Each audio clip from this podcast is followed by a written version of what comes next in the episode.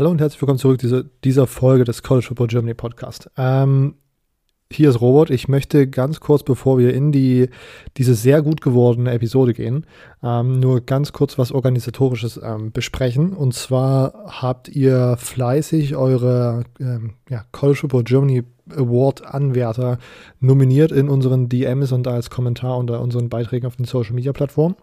Ähm, und ich habe jetzt am Dienstag äh, alles zusammengetragen und äh, daraus die meistgenannten sozusagen rausgefiltert, sodass es bei jeder, ähm, bei jeder Kategorie zwei oder drei äh, Kandidaten gibt zum Abstimmen. Ähm, und habe das alles in einen Artikel bei thecrunchtime.de ähm, geschrieben, wo ich zum Beispiel auf die Spiele und auf die Bowlgames nochmal näher eingegangen bin. Und unten in diesem Beitrag habt ihr dann sozusagen die Option, eure, äh, ja, euer Ballot sozusagen auszufüllen und eure Favoriten zu voten. Ähm, genau. Das ist in der Episodenbeschreibung verlinkt. Äh, da könnt ihr das sozusagen jetzt auch schon während der Episode äh, ausfüllen, wenn ihr das möchtet. Ähm, sonst die äh, Einsendefrist sozusagen, bis wann ihr gewotet haben äh, solltet, ist nächsten Mittwoch um 0 Uhr. Also wenn die nächste Episode rauskommt, an dem Tag können wir euch einmal dran erinnern. Da habt ihr dann noch bis 0 Uhr Zeit zu voten und dann werde ich dann, wenn, ja, nach dem Mittwoch nächste Woche irgendwie äh, die Votes auszählen, oder besser gesagt, ist das dann mir angezeigt und dann werden die Ergebnisse auf unseren Social Media Kanälen gepostet. Und wenn sozusagen die Abstimmung vorbei ist, werdet ihr in zwei Wochen, ja, werden wir das vielleicht nochmal kurz in der Episode erwähnen, aber das wird dann hauptsächlich auf unseren, auf unseren Social Media Kanälen sich abspielen. Ähm, und sonst, wie ihr gesehen habt, geht es heute äh, um March Madness, weil das so das größte Thema ist, was jetzt gerade im College Sports Universe irgendwie äh, stattfindet. Wir haben am Ende ein Bracket getippt und das haben wir mit bei Torben noch nicht erwähnt gehabt. Ähm, aber Silvio und ich haben unser Bracket in der der Tippgruppe auf ESPN von Julian und dem äh, und Yannick beim Saturday Kickoff Podcast äh, ausgefüllt. Also auch da verlinken wir es einfach mal. Da könnt ihr sozusagen mit uns zusammen, wenn ihr da Bock drauf habt, auch euer March Madness Bracket ausfüllen, je nach, nach Bauchgefühl oder äh, auf, keine Ahnung, eine andere Weise. Ähm, werdet ihr dann nachher hören, worauf das anspielt. Ähm, und da mit uns oder gegen uns tippen. Ähm, mal schauen, wie gut wir da werden oder ob jemand die eine Million Dollar gewinnen kann, weil er das ganze Bracket richtig getippt hat. ähm, ja, ich glaube, das war alles organisatorisch schon. Dann wünsche ich euch jetzt viel Spaß mit dieser sehr gut gewordenen Folge. Herzlich willkommen zum College Football Germany Podcast mit Silvio, Immo und Robert. Und jetzt viel Spaß mit dieser Episode.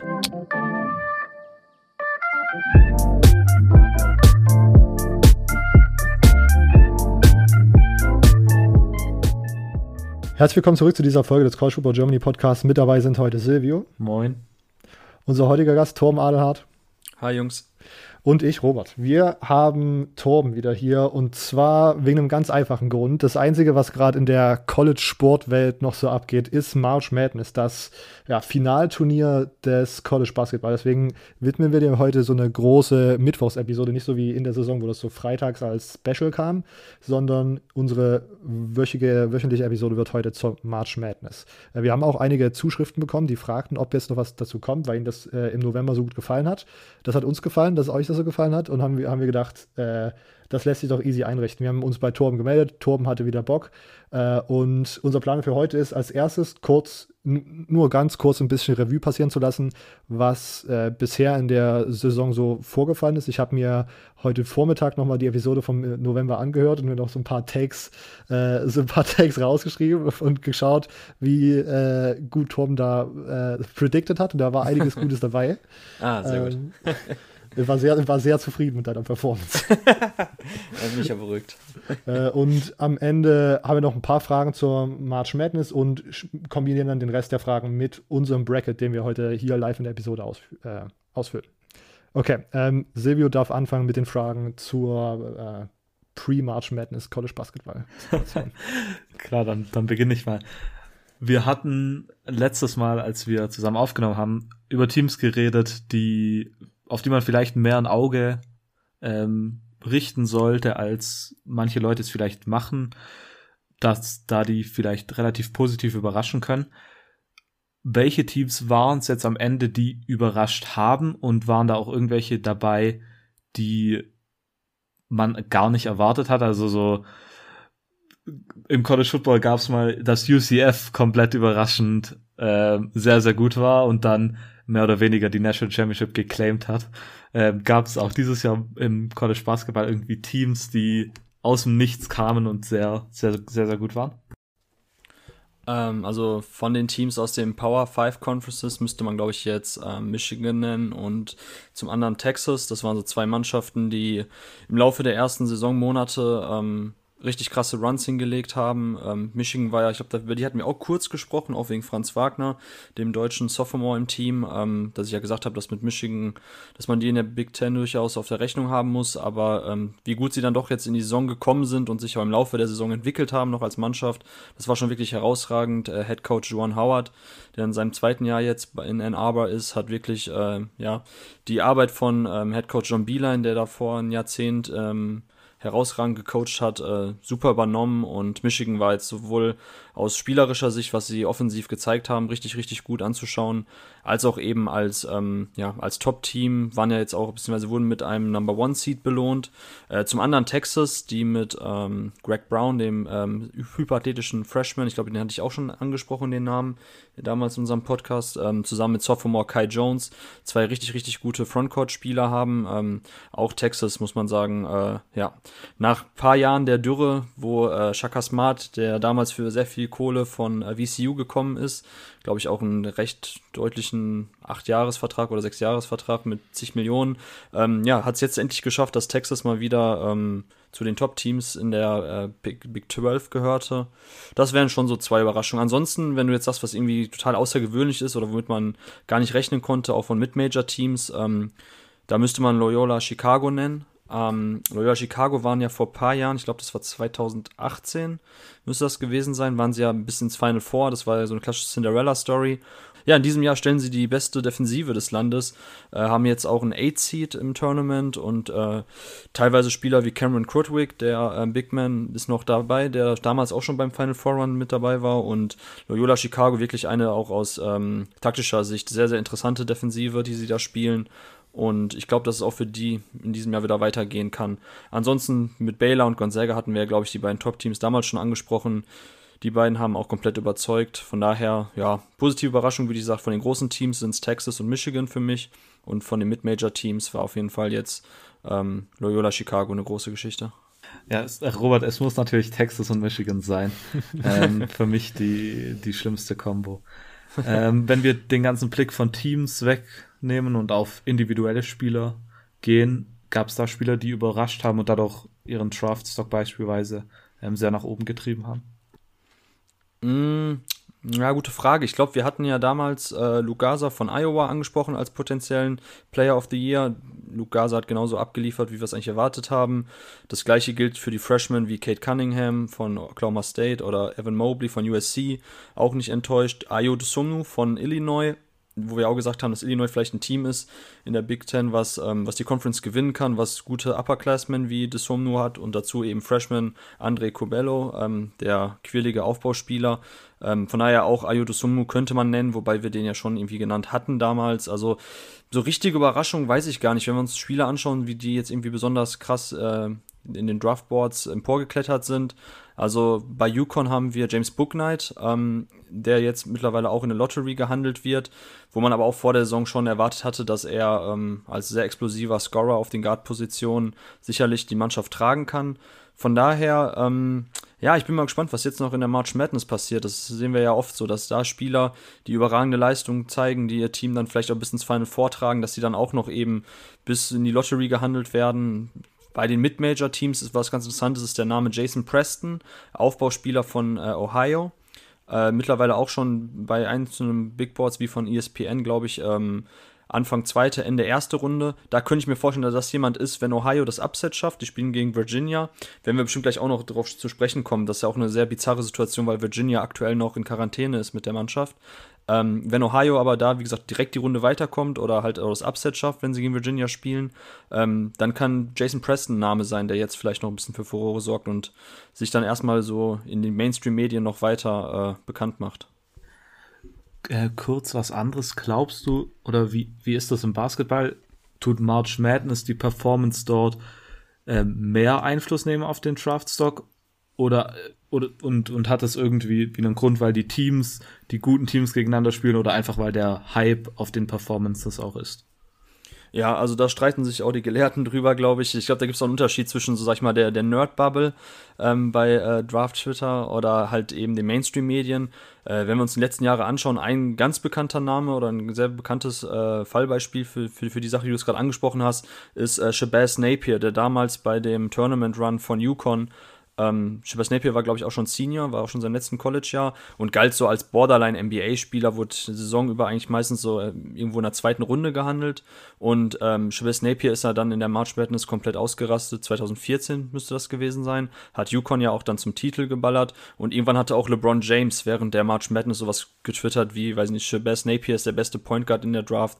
Ähm, der muss als erstes gezogen werden. Und ähm, tatsächlich hat dann ja, glaube ich, haben die Heat dann auch damals Shabazz Napier, als LeBron noch da war, dann auch gepickt sogar. Und das ist schon so ein Spieler, der konnte sich jetzt zwar über die Jahre in der NBA irgendwie halten, aber das war jemand, wo man sagen muss, ohne den ganzen äh, Hype während der March Madness wäre er wahrscheinlich nicht so hochgezogen worden. Ähm, ich bin immer der Ansicht, dass eigentlich so die ganzen Spiele davor, also wenn eine Saison 35 Spiele hat, dann sollten irgendwie die 34 davor mindestens genauso gewertet werden wie ein March Madness Spiel. Und äh, ein anderes Beispiel aus den letzten Jahren ist vielleicht ähm, Ja Morant von ähm, Murray State, der damals ja auch von vielen so, ja, der hatte natürlich überragende Leistungen gezeigt, aber mit Major College, da waren sich die Leute unsicher, hm, kann er das denn auch gegen Top-Teams bringen? Und dann hat er ja damals dann in der ersten Runde ähm, mit Murray State das Upset gegen Marquette geschafft und hat ähm, als erster Spieler seit Draymond Green Anfang der 2010er ein Triple-Double aufgelegt in der March Madness. So, und das war vielleicht schon so ein Beispiel, wo Leute dann gesehen haben, okay, bei Ja Morant sollte man weniger Fragezeichen haben, weil er eigentlich wirklich so gut ist, wie wir bislang auch schon gedacht haben. Also da hilft es den Jungs schon, wenn sie dann gerade von den kleineren College dann gegen die äh, Top-Level-Competition ihre Leistung zeigen. Aber an und für sich bin ich der Meinung, dass so einzelne Leistungen in der, in dem, in der March Madness beim Tournament nicht so hoch aufgehangen werden sollten. Wäre mal interessant zu sehen, was ein bestimmter Experte, von einem bestimmten Experte der Spieler war, der historisch gesehen am meisten Plätze im Draftboard gut gemacht hat beim, ähm, beim, beim Draft-Ranking. Also wenn einer zum Beispiel ähm, an, an vor March Madness war er irgendwie 40 gerankt und dann was er am Ende ist. Das wäre, glaube ich, mal relativ interessant. So eine allgemeine ja. Also mein spontaner Tipp wäre tatsächlich Shabazz Napier. So mhm. in den letzten Jahren dürfte das tatsächlich der Spieler gewesen sein, der von Borderline ähm, Draft-Spieler oder Drafty hin zum äh, First-Round-Pick. Ja. Okay. Äh, wenn in Deutschland, da sind die Leute auch beim College Football genau wie beim College Basketball immer ein bisschen darauf fixiert, was die deutschen Spieler denn so machen. Und ja, mhm. du hattest vorhin schon Michigan erwähnt mit äh, Franz Wagner. Ähm, in der letzten, als wir das letzte Mal zusammen aufgenommen haben, haben wir auch viel über Oscar da Silva geredet. Ähm, mhm. Du hast auch viel über ähm, Isaiah Ihnen erzählt. Ähm, wie mhm. haben sich dieses Jahr so die deutschen Spieler denn geschlagen und auch dort ein bisschen aus Draft-Sicht, wie hat sich die Sache dort entwickelt? Mhm, ja, hatte ich vorhin schon im Vorgespräch Robert auch erzählt, ähm, was vielleicht ganz interessant ist, jetzt in der neuen Five, die äh, rauskommt, da konnten wir jetzt aufgrund der, des Redaktionsschlusses keine March Madness Preview machen, aber ich hatte mit fünf deutschen College-Spieler Interviews geführt im Laufe der letzten Wochen und habe daraus dann quasi einen größeren Bericht gestrickt, einfach den Blick eben sowohl aus der Scouting-Perspektive, wie unsere deutschen Jungs sich bislang gemacht haben, wie sie ihre eigenen Leistungen einschätzen, als auch mit ihnen allgemein über diese komische Corona-Saison gesprochen und da ein paar Insights. Und ähm, wenn wir jetzt uns die deutschen Jungs anschauen, ist natürlich Oscar da Silva derjenige, zusammen mit Franz Wagner, der auf ähm, individueller Ebene die besten Leistungen gezeigt hat. Klar, Oscar als Senior und Anführer ähm, eines guten Stanford Cardinal Teams, die leider so ähm, von Verletzungen und Covid-Problemen geplagt war wie kaum eine andere Mannschaft. Ähm, vielleicht eine kurze Anekdote dazu, die einfach so bildlich dafür ist, wie, wie verrückt die Saison war. Stanford konnte, ähm, die hatten am Anfang der Saison ein Tournament in North Carolina. Das wäre eigentlich dieses, ähm, dieses äh, Battle for Atlantis gewesen, meine ich. Oder Maui Invitational, eins von den beiden Turnieren, die auf jeden Fall jetzt nicht eben dann im Ausland oder beziehungsweise in, auf den Bahamas waren, sondern dann eben in North Carolina einfach. Und während sie dann Anfang November in North Carolina das Turnier gespielt haben, ist in ihrer ähm, Gemeinde in Santa Barbara wegen den hohen Corona-Zahlen wurde quasi gesagt, dass ähm, kein Mannschaftssport mehr durchgeführt werden kann, also auch für alle Uniteams. Und die Hallen zu, kein Training, kein gar nichts mehr. Und die Leute, die dann von außerhalb jetzt wieder zurückkommen, müssen sich auch erstmal zwei Wochen in Selbstquarantäne begeben.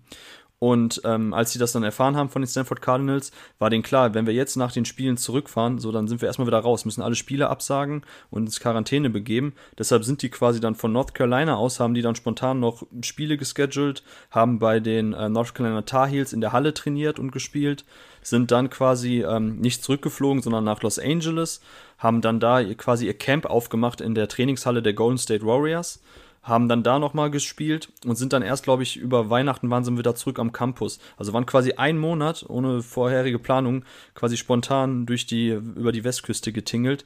Und ich hatte dann Oskar auch gefragt, so, ey, so, was hat das für dich oder was hat das mit euch als Mannschaft gemacht? So, ich kann mir das aus einer mentalen Perspektive nur sehr schwer vorstellen, nachzuvollziehen, wie das ist als Spieler, wenn du plötzlich einen Monat on Tour bist und ähm, damit quasi zu kämpfen hast mit den ganzen Covid-Regelungen. Und da hat er gesagt, ja, einerseits ist das mental halt schon echt anstrengend. Es testet dich, es testet deinen Willen als Team, aber andersrum fand er auch, dass man als Mannschaft da zusammenwächst. Und bei Stanford war das dann so, dass sie nicht nur eben durch diese komische Corona-Tour, die sie einlegen mussten, sondern auch durch anderweitige Verletzungen, ähm, dass sie einfach nie in den Rhythmus reingekommen sind. Jetzt schlussendlich haben sie auch die March Madness deutlich verpasst, sind in der Pac-12 dann auch abgerutscht und ähm, ja, auf äh, individueller Ebene war das von Oscar halt trotzdem herausragend. Also er wurde zum Defensive Player of the Year gewählt in der Pac-12, auch äh, All Pac-12 First Team. Ähm, ich glaube, schlussendlich waren das jetzt über 18 Punkte, die er im Schnitt gemacht hat sieben Rebounds, zwei Assists, drei Assists, irgendwie so um den Dreh. Ähm, ja, war ganz klar Dreh- und Angelpunkt ähm, der Offensive der Stanford Cardinals und ich hätte ihm auf jeden Fall gewünscht, dass er jetzt zum Abschluss seiner College-Karriere, also man muss natürlich jetzt abwarten, die Jungs könnten ja theoretisch sogar für ein fünftes Jahr zurückkommen, weil dieses Jahr ja quasi nicht gegen die Eligibility gerechnet wird. Ähm, aber wenn es jetzt das für ihn sein sollte und er in die NBA geht, ähm, wo ich auch denke, dass er ganz gute Chancen hat, gezogen zu werden. Dann ähm, ja, hatte er leider nie die Chance, in der, im NCAA-Tournament zu spielen, obwohl dieses Jahr eigentlich aufgrund des Talentlevels in der Mannschaft es möglich gewesen wäre. Ähm, ja, das vielleicht kurzer Abriss eben zu Oscar. Ansonsten, ja, Franz äh, hat sich super gemacht. Also, wie gesagt, das wieder auch sinnbildlich für das ganze Michigan-Team ähm, auf individueller Ebene einfach noch mal besser geworden im Bereich Ballhandling, kann noch besser zum Korb ziehen, finish da besser, hat auch ordentlich Muskelmasse draufgepackt. Ich weiß nicht, ob ihr die Bilder von ihm gesehen habt. Also da hat er auf jeden Fall die, die Sommerpause gut genutzt letztes Jahr. Und ähm, ja, er wird auch mittlerweile bei den, ähm, bei den meisten Draftboards so ungefähr ja, Ende der Lottery gehandelt. Also ich sag mal, zwischen 10 und 20 sieht man ihn meistens. ESPN hatte ihn letztens, glaube ich, Ende der ersten Runde. Er ist auf jeden Fall auch nochmal ein Kandidat, Franz Wagner, wenn er jetzt in der March Madness ähm, Michigan ähm, bis zum Titel oder sag ich mal, zumindest bis ins Final vortragen kann, dann ist er auch noch jemand, der davon aus Draft-Hype-Sicht profitieren könnte. Und ja, bei ihm mache ich mir da gar keine Sorgen. Er wird auf jeden Fall in der ersten Runde gezogen, wenn er sich anmelden sollte. Ansonsten war das echt ein Auf und Ab bei den anderen Jungs. Ähm, bei Kerin im Manga von Northeastern zum Beispiel, ähm, die mussten zweimal in Quarantäne. Ich weiß gar nicht, wie viele Spiele die schlussendlich hatten. Ich glaube nur 14 oder 15 Saisonspiele, wenn überhaupt. Also ich weiß gar nicht, wie viele Conference Games. Also es war so wenig. Und er hat halt auch gesagt, so, das ist einfach so eine so eine Scheißsituation, in der man sich befindet, weil man einfach, wenn man in Quarantäne ist, ist man halt komplett aus dem ganzen Game-Modus raus. Man beschäftigt sich nur mit sich selbst und das ist halt auch total mental total ermüdend. Und da hat man auch gesehen, dass Northeastern, die eigentlich in ihrer Conference, ähm, ja, für mich eigentlich der Favorit gewesen wären, die sind dann im Halbfinale gegen Drexel ausgeschieden. Und da konnte man schon sehen, dass es vielleicht echt damit zusammenhing, dass sie bis kurz vorm Conference-Tournament wieder in Quarantäne mussten. Ähm, ja, wenn wir über Auswirkungen von der Corona-Situation reden auf Mannschaften, dann glaube ich, haben wir dieses Jahr schon gesehen, dass viele Teams ähm, damit eben zu kämpfen hatten, wenn sie in Quarantäne mussten, wenn sie aus dem Spielrhythmus rausgekommen sind. Äh, Gleiches gilt für ähm, Jonathan Beere von Clemson.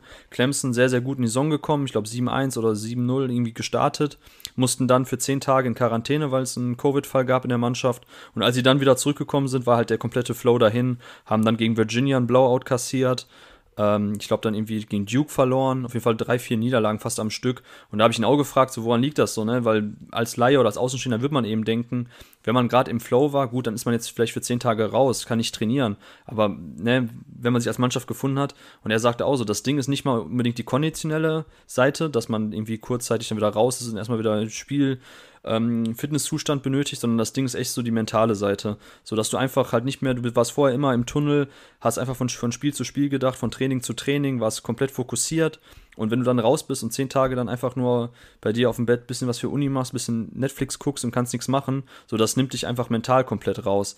Und ähm, klar, Virginia ist natürlich auch eine gute Mannschaft, bestimmt sehr undankbar, gegen die direkt zurückzukommen. Aber Clemson war echt auch ein gutes Beispiel jetzt, ähm, was Jonathan sagte, wo man da ganz klar gesehen hat, so dass es einfach nicht einfach ist für die Spieler, durch die ganzen ähm, Corona-Situationen, Quarantäne in einen Flow reinzukommen. Ähm, ansonsten Isaiah Ihn hat äh, defensiv eine gute Saison gespielt. Also für mich, da hat er auch nochmal einen Schritt nach vorne gemacht. Aber ansonsten in der Offensive war er bei Minnesota echt ein bisschen am struggeln, hat nicht so viele Touches bekommen, ähm, war meistens einfach nur auf dem Flügel, hat auf den Dreier gewartet. Äh, das fand ich schon interessant, weil er selber eigentlich auch, glaube ich, andere Erwartungen an die Saison hatte, an seine Rolle innerhalb des Teams. Da bin ich mal gespannt. Ähnliches gilt für Lars Thiemann von California, der eigentlich schon als Freshman gute Minuten gesehen hat, glaube ich, knapp 15 im, am Stück, äh, 15 im Schnitt. Ähm, ja, hat jetzt auch kaum mal mehr als zwei, drei Würfe pro Spiel bekommen bei California. Der hat auch gesagt, es ist dann echt schwierig, dann selber in den Flow reinzukommen, wenn man nur so selten den Ball halt kriegt. Ähm, ja, welchen deutschen Jungs könnte man sonst noch nennen? Also wie gesagt, aus Draft-Sicht halt Oscar und Franz natürlich interessant. Ansonsten, ähm, ja, das wären schon so die Jungs, die man nennen müsste. Sam Griesel von, ähm, von North Dakota State. Äh, die letzten beiden Jahre war er bei der March Madness dabei, beziehungsweise letztes Jahr wäre er dabei gewesen, wenn es stattgefunden hätte. Dieses Jahr haben sie im Finale gegen Oral Roberts verloren. Ähm, ja, das ist schade, weil, weil Sam halt auch noch einer von den Spielern ist, die halt auch in ihren Teams eine sehr, sehr große Rolle spielen was natürlich auch interessant gewesen wäre. Ansonsten, wen wir dabei haben in der March Madness, ist bei Colorado Tristan da Silva, der so, äh, der Sohn wollte ich schon sagen, der Bruder von Oscar, ähm, ja, der aber als Freshman da noch nicht so viele Minuten sieht. Okay, wir, du hast gerade die Corona-Sache angesprochen und ich würde mhm. jetzt kurz dabei bleiben. Und zwar, du hast gesagt, Virginia ist aktuell im, im Lockdown ähm, mhm. oder in, in, Quarantäne, wie immer man es nennen will. Ähm, Stanford hast du angesprochen. Ähm, allgemein wie groß war dann wirklich der Einfluss und so Sachen wie manche Teams hatten teilweise, glaube ich, Zuschauer auch natürlich in einem ge geringeren Maße als, als normal. Hatte sowas einen Einfluss oder und, und hat man dann irgendwie gemerkt, dass zum Beispiel Underdogs jetzt bessere Chancen haben, auswärts zu gewinnen gegen Teams, die normalerweise eine mächtige Fanbase haben, wo man allein, wenn man in die Halle reinläuft, schon sich vielleicht zitternde Knie bekommt. Hat man da vielleicht irgendwas gemerkt? Ja, also ich habe jetzt keine Statistiken zur Hand, die ich jetzt überprüfen könnte. Vom Gefühl her würde ich sagen tatsächlich weniger äh, Heimvorteil. Ähm, was natürlich Fakt ist, ist mit den Fans, dass es halt auch sehr unterschiedlich war. Äh, bei Sam Griesel zum Beispiel in der Summit League, da war das so, dass North Dakota State, die durften, glaube ich, 2000 oder 3000 Zuschauer haben bei den Heimspielen, andere Mannschaften wiederum gar nicht. So in, auch in der eigenen Liga nicht. Und da hat er halt schon gesagt, so, das ist halt für ihn selbst oder für die Mannschaft schon ein Vorteil, wenn sie dann zu Hause spielen, ihre Fans dann da vor Ort haben, zumindest ein paar, ähm, dass das sicherlich dann ein bisschen so eine Diskrepanz ist, so was Chancengleichheit betrifft. Aber ansonsten, ähm, ja, was ich die Jungs auch gefragt habe, ich selbst hatte das Gefühl, dass die äh, Auswechselspieler, also die Bank viel, viel lauter ist, dass man vielleicht versucht, als Mannschaft deshalb mehr Energie reinzubringen, wenn schon keine Fans da sind. Ähm, da ging die Meinung ein bisschen auseinander. Ähm, die Jungs haben schon größtenteils aber gesagt, dass das eher das Ding ist, dass man als Zuschauer oder am Fernsehgerät das einfach jetzt mehr mitbekommen hat, dass ähm, ohne Zuschauer hört man halt die Bank, man hört den Head Coach, man hört jede Anfeuerungsrufe. Man versucht natürlich mehr Energie reinzubringen von außen, aber das war jetzt nicht so der große Unterschied im Gegensatz zu den anderen Jahren. Von daher, ähm, ja, ich glaube für die Jungs selber, wenn sie da im Fokus waren und gespielt haben, dann hatte das, glaube ich, nicht mehr so einen riesen Unterschied gemacht mit den Zuschauern. Ähm, aber ja, ich glaube, da ist jeder Spieler anders. Also auch wenn ich das sehe, was die Jungs gesagt haben, so der eine, der eine meinte auch, ja, ich finde es besser ohne Fans. Ganz ehrlich, man kann sich fokussieren. Es gibt ja auch in der NBA tatsächlich ähm, aktuell die Statistik, dass die äh, Spieler ihre Dreier viel, viel besser treffen. Auch schon die ersten Spieler gesagt haben, dass es tatsächlich ein bisschen mit der Konzentration zusammenhängt, ohne Zuschauer, dass es da einfacher fällt. Äh, wie gesagt, ich weiß jetzt nicht, wie, wie in NCAA das mit den Quoten aussah, aber das könnte wiederum eigentlich auch eine positive Sache gewesen sein, ohne Zuschauer.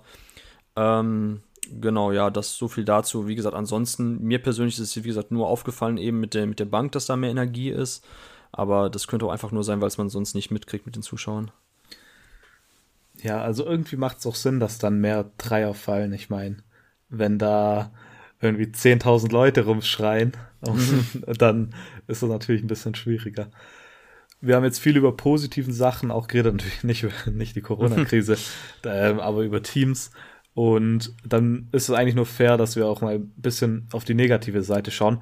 Zwei mhm. Teams, die du da richtig predicted hast, waren Duke und Kentucky. Ich glaube, seit, seit wie vielen Jahren war das zum ersten Mal, dass beide aus 76. Ab. Seit 1976, ja. ja das ist unglaublich. Und natürlich, ähm, was man hier auch noch erklären, ähm, nennen soll, was ich vorhin nicht gemacht habe, ist, dass du FSU und Texas als Sleeper vorgesagt hast, dass Ach, man echt? auf die achten Texas? soll. Ah, okay. Deshalb natürlich hier Lob an dich und hier Duke und Kentucky richtig predicted. Dann natürlich auch ein Lob an dich. Was genau war das Problem bei den beiden Teams und gab es noch irgendwelche anderen richtig nennenswerten negativen Überraschungen? Mhm. Also Kentucky und Duke, äh, was, was, was beide Mannschaften, glaube ich, vereint hat in diesem Jahr, war die Recruiting Class, wo es Zweifel gab. Bei Kentucky hat man dann schon gesehen, also dass ähm, Terence Clark, einer von den Top Prospects, äh, beziehungsweise von den Top Recruits, ähm, von dem war ich schon am Anfang der Saison überhaupt nicht angetan und ähm, bevor er dann auch verletzt ausschied, äh, sah das für mich gar nicht gut aus. Brandon Boston, auch einer der absoluten Top-Recruits, äh, hat, hat, sich wahnsinnig schwer, jetzt bei Kentucky in dem System Würfel für sich zu kreieren, ähm, hatte Probleme bis zum Korb zu kommen. Ich weiß nicht, ob da schon echt ein bisschen so die physische Komponente negativ zu tragen kam bei ihm, der ja auch eher so ein Leichtbauflügel ist. Äh, und halt generell, Kentucky hatte überhaupt gar kein, ähm, gar kein Spacing. Also sie konnten kaum fähige Dreierschützen aufstellen, sodass die Gegner die Zone immer dicht machen konnten. Man hat dann viel mit zwei Frontcourt-Spielern, also mit zwei klassischen Big Men im Post gespielt. Also das ganze Offensivsystem von Kentucky kam komplett zum Erliegen. Also das war zumindest auch aus einer taktischen Perspektive jetzt nicht so überraschend, dass sie da Probleme kriegen werden. Aber wie sehr auch dann Brandon Boston so als Top-Prospect äh, ja, seine Probleme hatte, ähm, in der NCAA Fuß zu fassen, das war schon, das war schon krass zu sehen. Damit war nicht zu rechnen. Auch ich hätte irgendwann mal gedacht, dass die in SEC in dem Conference-Plan irgendwann mal so ein bisschen den Schalter umlegen, aber das ist tatsächlich nie so richtig geschehen. Man hatte dann so zwei Siege mal am Stück, aber dann hatte man auch wieder verloren, äh, direkt gegen Mannschaften wie Mississippi State jetzt auch im Tournament.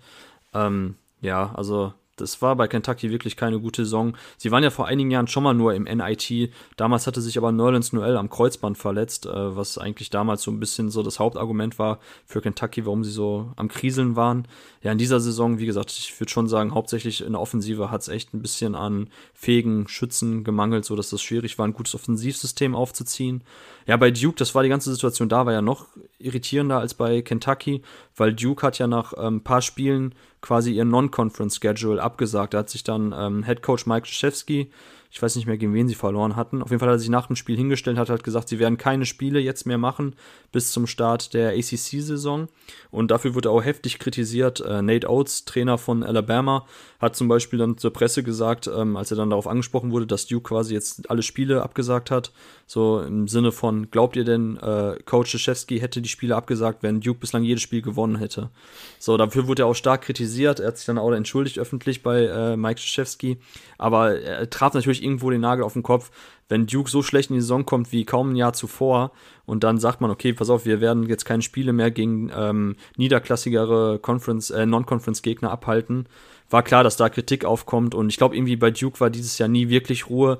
Ähm, als sie dann in einem Conference Play waren, hat ja Jalen Johnson, der Top Recruit von Duke, ähm, bekannt gegeben, dass er nicht mehr spielen wird, sondern sich jetzt individuell auf die NBA-Draft vorbereiten wird. Da gab es dann auch einen Shitstorm, sowohl seitens der Medien als auch seitens der Fans, was man jetzt auch nicht unbedingt so nachvollziehen kann, weil ich mir denke, als, ähm, ja, als Athlet auf dem College-Level, wenn es deine Entscheidung ist, äh, dich lieber für die NBA-Draft äh, vorzubereiten, sollte man das respektieren, weil die Jungs verdienen da kein Geld und ja, ich weiß nicht, bei anderen Spielern hätte man das, glaube ich, nicht gemacht. Ich meine, das passt irgendwie gut in die Gesamtsituation bei Duke rein, aber da gab es halt auch nicht eine ruhige Minute so ungefähr die Saison.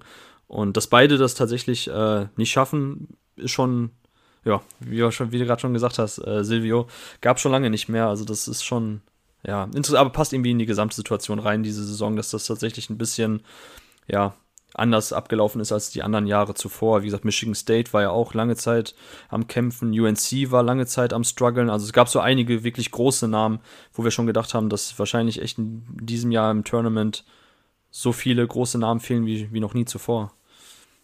Wäre natürlich interessant zu sehen, wie diese Saison abgelaufen wäre, wäre es alles normal gewesen. Weil irgendwie ja, hat man stimmt. immer dieses, dieses Ding, dass man jetzt sagen kann, ja, okay, das war halt dieses komische Jahr. Ähm, aber irgendwie ja. die Ausrede geht halt auch nur ähm, so weit. Ähm, ja, ganz komisch. Okay, dann kommen wir langsam aber sicher zum äh, zu unserer Prediction-Ding. Davor wollen wir aber noch ein bisschen eine, eine Grundlage bauen. Und zwar wir haben im March Madness vier Regionen und jede Region hat irgendwie sein eigenes Ranking-System. Aber zum Beispiel hat man in der Midwest Rutgers drin und in der East Michigan. Beide sind aus der Big Ten. Wie kommt dieses Regionen äh, Ding und das Ranking dazu überhaupt zustande? Also tatsächlich hat das aus geografischer Sicht gar keine Bedeutung, also das darf man nicht wortwörtlich nehmen. Ähm, das ist komplett losgelöst davon. Ich weiß, ich weiß gerade gar nicht, ob das historisch entstanden ist, dass quasi früher tatsächlich das irgendwie ein bisschen nach, ähm, nach, nach, nach quasi Standort der einzelnen Spielstätten ging. Aber wie gesagt, auch von den Colleges selbst hat das gar nicht zu bedeuten, wer wo landet, in welcher Region, ob in der South oder in der East Region. Ähm, das kann man, wie gesagt, das ist komplett losgelöst davon zu betrachten. Zum Seeding selbst, also ich glaube, wir hatten es ja schon damals im ersten Pod vor der Saison angesprochen, wie das nochmal allgemein im College Basketball aussieht. Also die March Madness oder das Tournament setzt sich ja zusammen aus den 32 besten Teams der laufenden Saison, die quasi von einem Komitee ausgewählt werden, sowie den ähm, einzelnen Conference Champions, die quasi ihre Liga oder ihr Conference Tournament gewonnen haben. Ne, in diesem Jahr hat ähm, College Basketball die Ivy League, ich glaube, Football Ivy League gab es ja auch nicht, ne? Also die, genau, die Ivy League hatte, glaube ich, komplett abgesagt. Da haben wir deshalb eine Mannschaft weniger. Und das wurde jetzt halt aufgefüllt dadurch, dass eben das Komitee noch eine Mannschaft extra benennen durfte. Ähm, genau, also wie gesagt, das Komitee setzt dann halt quasi alle College-Teams, ranken die durch. Ne, Gonzaga als beste Mannschaft stand dann an 1, Baylor als zweitbeste an 2 und so weiter. Und die werden dann nach diesem Schlüssel einfach dann quasi auf die einzelnen Regions verteilt. Ähm, das Ganze ist dann in diesem Snake-Format, also das quasi die viertbeste Top-Mannschaft kriegt dann quasi den, ähm, dem, dem, dem, dem besten Number Two Seed. So dass dann quasi das ein bisschen ausgeglichen ist. So gesehen hat dann Gonzaga als ähm, Number One Overall Seed, hat dann quasi die, den schlechtesten Anführungszeichen Number Two Seed bekommen und so weiter. So geht es dann durch. So rankt man dann im Endeffekt einmal das komplette Feld durch, dass alle Mannschaften da eben jetzt gemäß ihrer Stärken äh, gesetzt werden. Und so haben wir dann jetzt schlussendlich unser Bracket. Perfekt, alles klar. Robert, dann darfst du weitermachen. Okay, ähm, wir. March Madness ist ja auch immer so ein, so ein kleiner Mythos und so. Es gibt da immer irgendwelche Storylines, die so nebenbei laufen, so ähnlich wie wahrscheinlich überall im, im Sport, dass es sozusagen immer solche neben dem, äh, neben dem Feld Storylines ablaufen. Und da wollte ich mal fragen, was denkst du, ist diese Saison eine Storyline, die äh, wirklich von den äh, TV-Guys hoch und runter abgebildet wird? Ich weiß auch zum Beispiel, ich kann mich noch erinnern, ich glaube 2019, das letzte Mal, ich weiß auch, dass ich das Finale geschaut hatte und da ging es irgendwie permanent darum, dass bei Texas Tech, glaube ich, irgendjemand Moretti oder so gespielt hat, ein Italiener, wo dann irgendwie extra seine Familie eingeflogen wurde und so.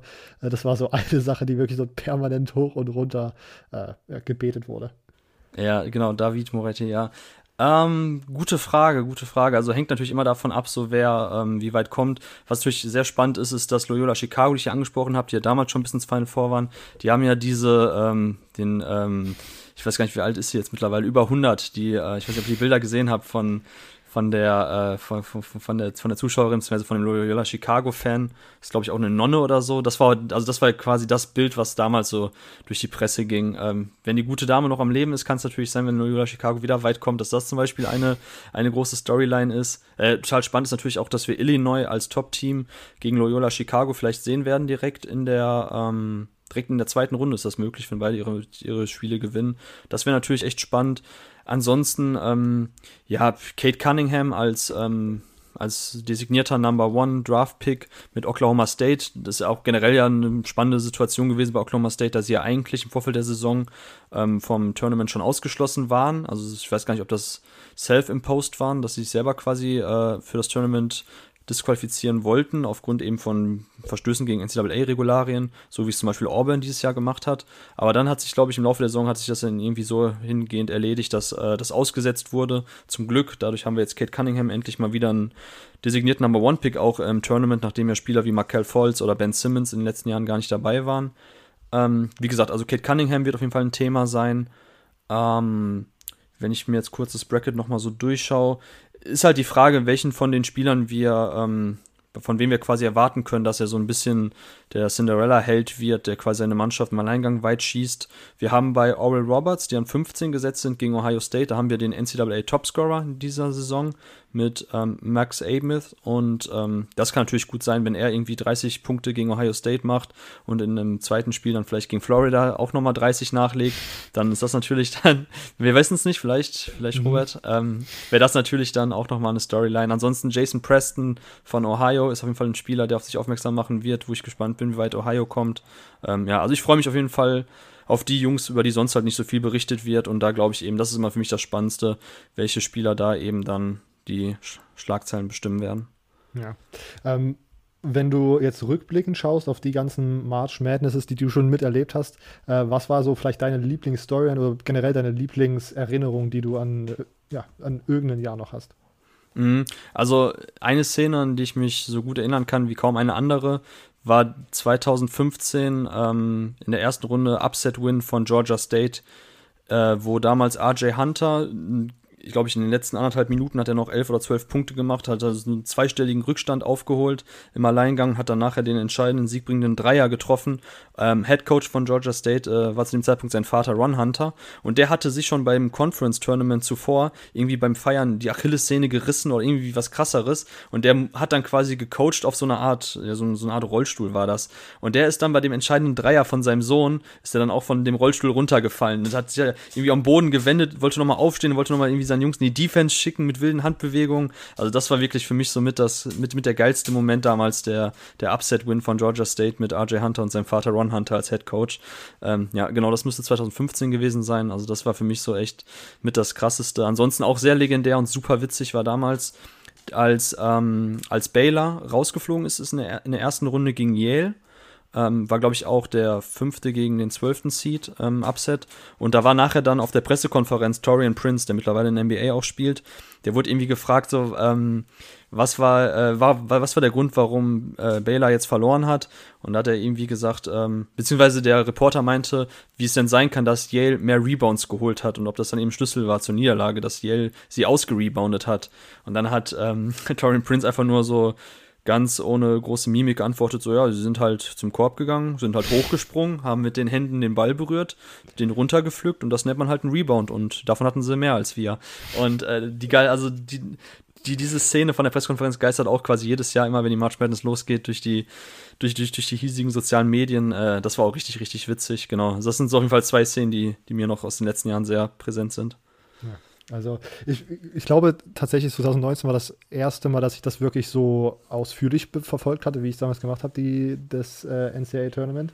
Und ich fand das alles irgendwie absolut witzig. Bei Virginia hat auch noch äh, im Championship Game oder das ganze Tournament so ein, ähm, hieß er Kyle Guy oder, oder Ja, Kyle ja. Guy, genau der so so ein absolut dünner weißer Typ und dann in diesen weißen Trikots mit so einem drei Buchstaben nachher. Das sah irgendwie so, das hat diesen ganzen Körper noch viel dünner gemacht, als er sowieso war. Aber das war einfach so ein laufender Backe. Der ist da wirklich, hat da einen Dreier nach dem anderen reingemacht. Das war sehr genau, das, das war ja das Jahr, wo sie gewonnen haben, ne? 2019. Genau. Ja, 2018, genau, das war ja auch das Krasse, dass Virginia ein Jahr zuvor als erste, als erster Number One Seed gegen ähm, Number 16 Seed ausgeschieden sind. Das gab es in all den Jahren vorher in den Matchups nicht, seitdem das Feld halt so groß ist.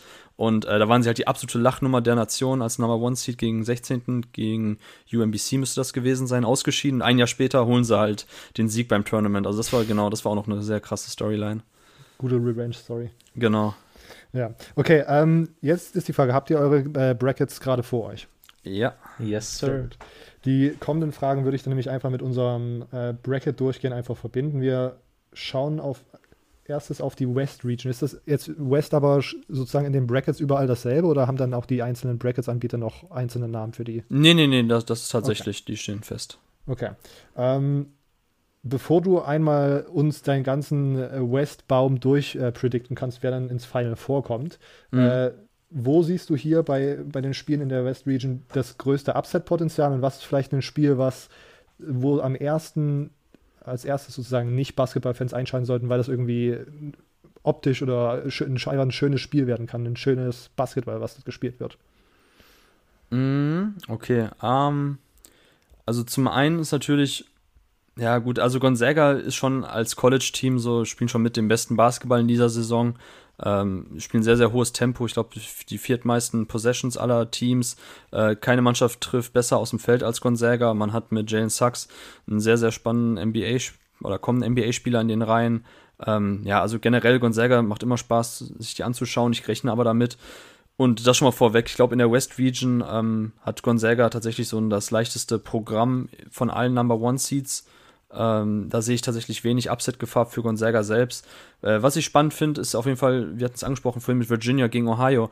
Also Virginia muss ja quasi jetzt bis, also wir nehmen jetzt gerade am Montagabend auf und Virginia muss ja jetzt ab morgen quasi immer die negativen Testungen dem Komitee vorlegen.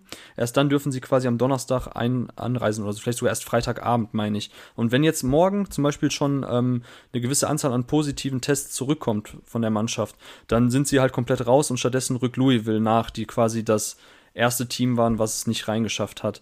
Und ähm, wenn aber die Tests weiterhin negativ sind, wie gesagt, dann dürfen sie am Freitag anreisen, müssen dann, glaube ich, Samstag haben sie eins der spätesten Spiele.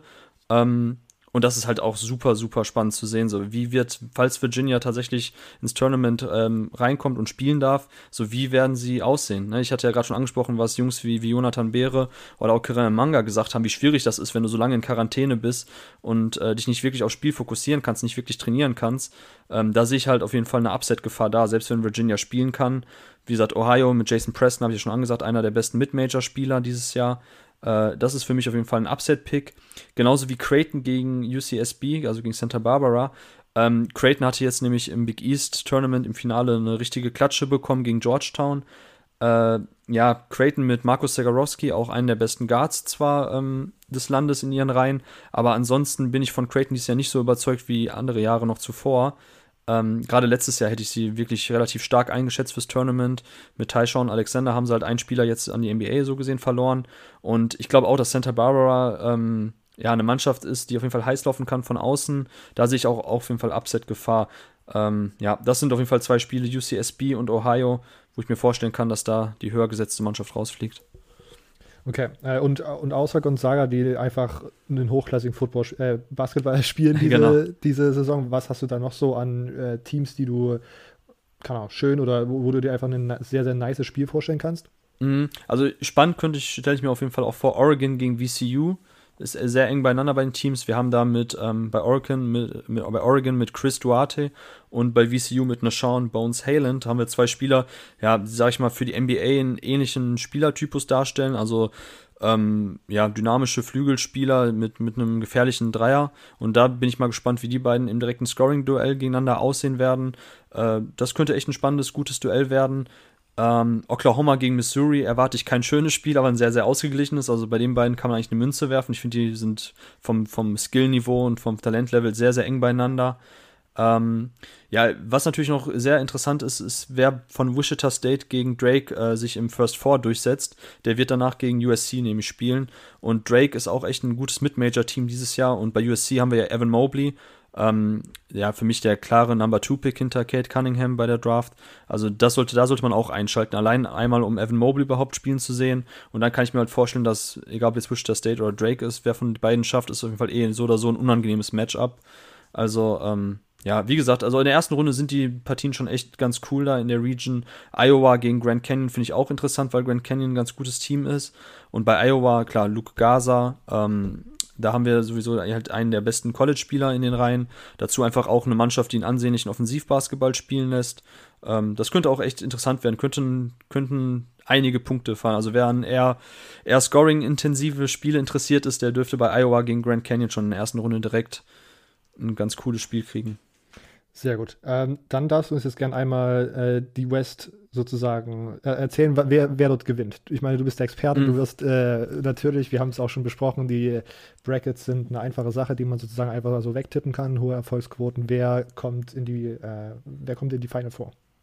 Genau, also ich habe Gonzaga gegen USC im Elite 8 quasi im Endspiel aus der Region und äh, da habe ich Gonzaga durchgetippt. Genau, also wie gesagt, ich rechne schon mit, mit dem einen oder anderen Upset in der, in der Region, aber schlussendlich glaube ich, wird es dann 1 gegen 6, Gonzaga gegen USC und da würde ich Gonzaga durchtippen. Okay. Ähm, Silvio, wen hast du jetzt an der West gerade? Du äh, als, ich würde sagen, ebenfalls äh, so gut Bescheid wissender Basketball-Experte, was wird dein Pick? Ja, ich, ich bin beim langweiligen Ergebnis rausgekommen in der Suites, in der Elite Eight von Gonzaga gegen Iowa, Number One gegen Number Two. äh, irgendwie ein bisschen vorher, ja, wahrscheinlich das Ergebnis, das am wenigsten rauskommt. Äh, und ich habe dann auch Gonzaga genommen. Aber ich habe ja äh, hier, man, man soll ja auch Upsets sagen. Und ich weiß nicht, also ich habe äh, UC Santa Barbara habe ich bis in die Sweet 16. Keine Ahnung, vielleicht. Ja, ich habe, ja doch, es ist gut, gefällt mir der Tipp. Also ich habe Ohio durchgetippt bis zum Matchup gegen Gonzaga. Aber ja, UCSB kann auch gut sein. Ja, ja. ich habe UCSB gegen Ohio, weil du jetzt so viel über Ohio geredet hast. Dachte ich. Ja, ah, das wird so bitter, wenn die direkt ausscheiden gegen Virginia ohne Chance und Jason Preston wieder nach Hause fahren darf.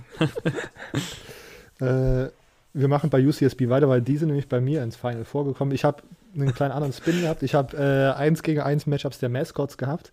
Und da ist Gonzaga tatsächlich mit ihren Bulldogs recht schnell ausgeschieden. Äh, nämlich in der zweiten Runde einfach gegen Mizzou. Und Mizzou wird dann in der Sweet 16 von UCSB äh, geschlagen. UCSB sind nämlich die Gauchos. Äh, Gauchos. Das ist ein nices Logo, muss ich sagen. ja.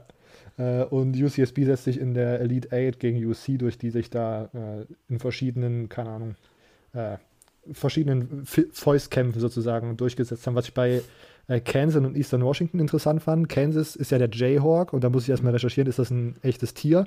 Äh, nee, ist es nicht, aber es ist anscheinend so eine Mischung aus zwei Falken. Und da habe ich gedacht, zwei Falken ist besser als ein Igel bei Eastern Washington. Deswegen ist äh, Kentucky da weitergekommen. Verliert dann aber gegen den Trojaner und USC. Ähm, und sonst, was habe ich noch? VCU sind Rams und Grand Canyon sind äh, Antelopes, also Antilopen. Auch interessante Tiere, aber die sind dann auch relativ schnell vom Trojaner sozusagen besiegt worden. Ist, ähm, ist die Bulldogger eigentlich das meistgenannteste Maskottchen bei allen College-Teams? Ich glaube schon, oder? Also Bulldogs. Ist auf jeden Fall mit oben dabei, aber es gibt auch viele, die verschiedene Vögelnamen haben und das Maskottchen ist am Ende trotzdem einfach ein Adler. Also ah, okay. ich, ich glaube, der Adler ist, oder ja, doch, ich glaube, der Adler ist tatsächlich so das mit am häufigsten vorkommende. Okay, ja. Okay, ähm, gehen wir weiter zur East, die, äh, die Region, wo Michigan der Number One Seed ist. Auch da äh, in der ersten Runde, wo riechst du den Upset? Was sind interessant anzusehende Spiele? Um, ja. Mhm, also da habe ich jetzt, ich gehe gerade meinen Bracket durch. Ähm, ja, ich habe den Upset getippt bei BYU gegen entweder Michigan State oder UCLA. Ich habe natürlich da den Homer-Pick mit Michigan State genommen. Ähm, ja, also mal, wie gesagt, das ist immer ein bisschen tricky jetzt vor dem First Four schon zu tippen, weil, wie gesagt, Michigan State und UCLA haben beide sehr unterschiedliche Stärken und Schwächen. Deshalb würde ich jetzt noch nicht unbedingt da in die Analyse gegen BYU reingehen, aber ja, ich gehe einfach davon aus, dass es Michigan ist und deshalb tippe ich sie durch. Ähm, Florida State gegen UNC Greensboro. Ähm, ich habe Florida State weiter. Wie gesagt, ich bin großer Anhänger von Florida State eigentlich auch, von, dem, von der Mannschaft und von Scotty Barnes als Spieler. Ähm, bei UNC Greensboro vielleicht noch ein kleiner Einschalttipp. Da spielt mit Isaiah Miller einer der krassesten Athleten des College Basketballs. Also der ist ein Aufbauspieler, knapp 6 Foot groß, also weiß nicht, um die 1,90. Aber ähm, wie gesagt, eine ganz kranke Athletik. Äh, unfassbarer ähm, Dunker, Ingame-Dunker. Also da sollte man definitiv einschalten. Wie gesagt, Florida State kann das, glaube ich, ganz gut verteidigen gegen Isaiah Miller. Aber ansonsten, der gehört schon zu den spektakulärsten Spielern außerhalb der ähm, Top-Teams. Von daher, das ist auf jeden Fall auch ein spannendes äh, Duell, was man äh, wo man einschalten sollte. Äh, ich habe den Upset bei Georgetown getippt. Also Georgetown von NBA-Legende Patrick Ewing gecoacht. Die sind nämlich gerade eines der Teams, die einfach super heiß sind. Äh, das sehen wir auch jedes Jahr bei der March Madness. Die Mannschaften, die schon ein bisschen holprig reinkommen, die quasi sich ein bisschen durch das eigene Conference Tournament gequält haben oder früh ausgeschieden sind, vorher schon viele Niederlagen am Stück hatten, ähm, die können selten den Schalter umlegen. Also Mannschaften auch wie Michigan letzten Jahre, die oftmals im März richtig heiß waren oder Michigan State sagt man ja auch oftmals, dass es eben Teams von äh, Coach Izzo ähm, dann eben on point da sind, wenn es eben von Nullten ist.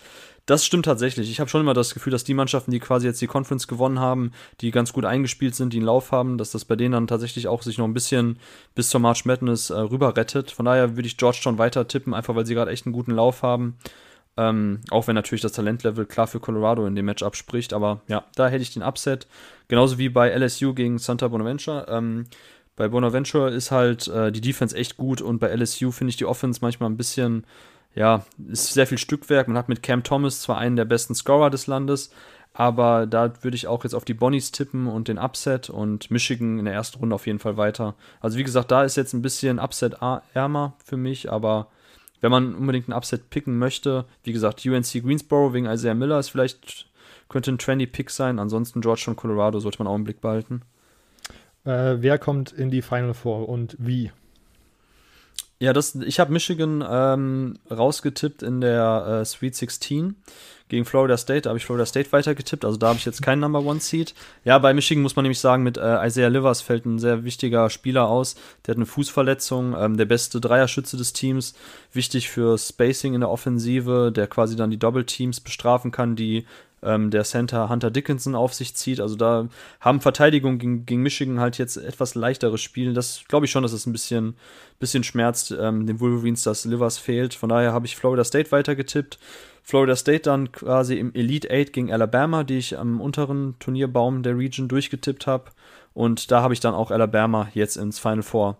Ähm, Alabama, eins der auch attraktivsten ähm, Basketballteams im College Basketball, spielen halt einen sehr modernen Stil. Viele Dreier, viele, ähm, viele Abschlüsse am, am Korb und ähm, auch ein sehr, sehr hohes Tempo, das sie spielen. Also, ja, wie gesagt, einen modernen NBA-Stil, der da gepflegt wird und kann man sich gut anschauen. Und Florida State gegen Alabama wäre auch ein richtig geiles Elite 8-Duell. Aber da hätte ich Alabama vorne.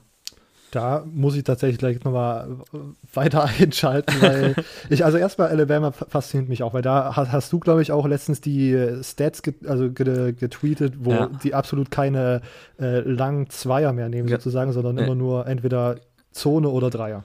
Genau, genau, sehr extrem. 2% aller Abschlüsse kommen aus der Mitteldistanz, ja. Und ich glaube auch irgendwie gehört zu haben, dass die im Training auch irgendwie sowas machen, dass die sozusagen für diese Midrange-Jumper sozusagen nur noch einen Punkt bekommen in, im Training und sozusagen die irgendwie Dreier dann vier Punkte wert, also den sozusagen irgendwie so ganz weird abtrainieren wollen, einfach diese Zweier nicht mehr zu nehmen. Die, Ach krass, die Geschichte kannte ich gar nicht, aber ja, klingt auf jeden Fall nach, nach Nate Oates, kann ich mir sehr gut vorstellen, ja. Und dann, ich, ich weiß nicht, wie bewusst das ist, aber Alabama ist so eines der besten, also das beste Team in der letzten Dekade im College Football vielleicht. Ja, Nick Saban ähm, ist doch der Head Coach, ne? Genau. Ja. Genau. Äh, und da ist jetzt für mich die Frage, wie hoch ist die Gefahr, dass dieser Trend mit Alabama nicht nur dieses Jahr, sondern vielleicht sogar die kommenden Jahre im Basketball ebenso gut wird wie Alabama Football? Wie hoch siehst du da die Wahrscheinlichkeit?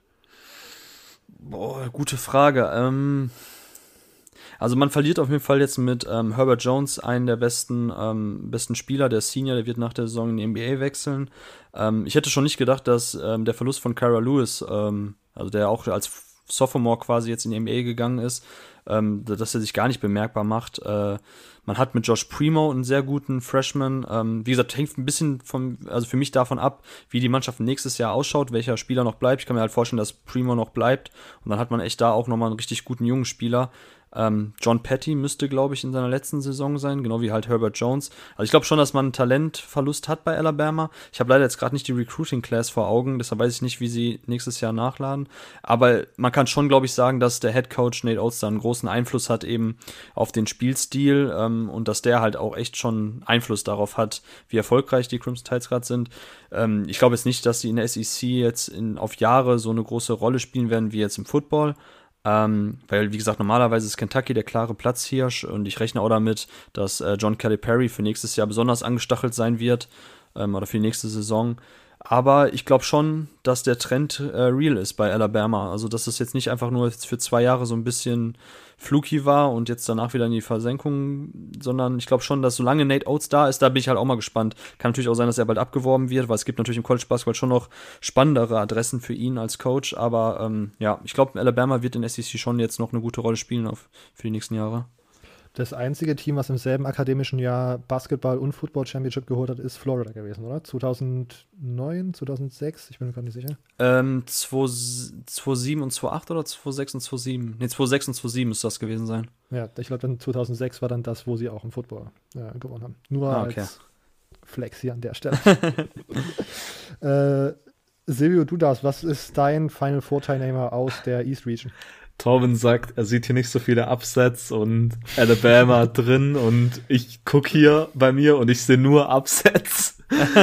also erstmal habe ich einfach aus Prinzip Texas in Runde 1 raus. ähm, Michigan habe ich tatsächlich bis in Runde 2 zugelassen, aber das scheitern sie an St. Bonaventure. die dann eventuell sogar bis ins Final Four gehen als Upset des der, der Saison. Finde ich cool. Finde ich cool, ja. Ähm, was habe ich noch für ein Upset? Ah, ich habe ähm, Alabama fliegt in Runde in der ähm, Round of 32 gegen Yukon raus.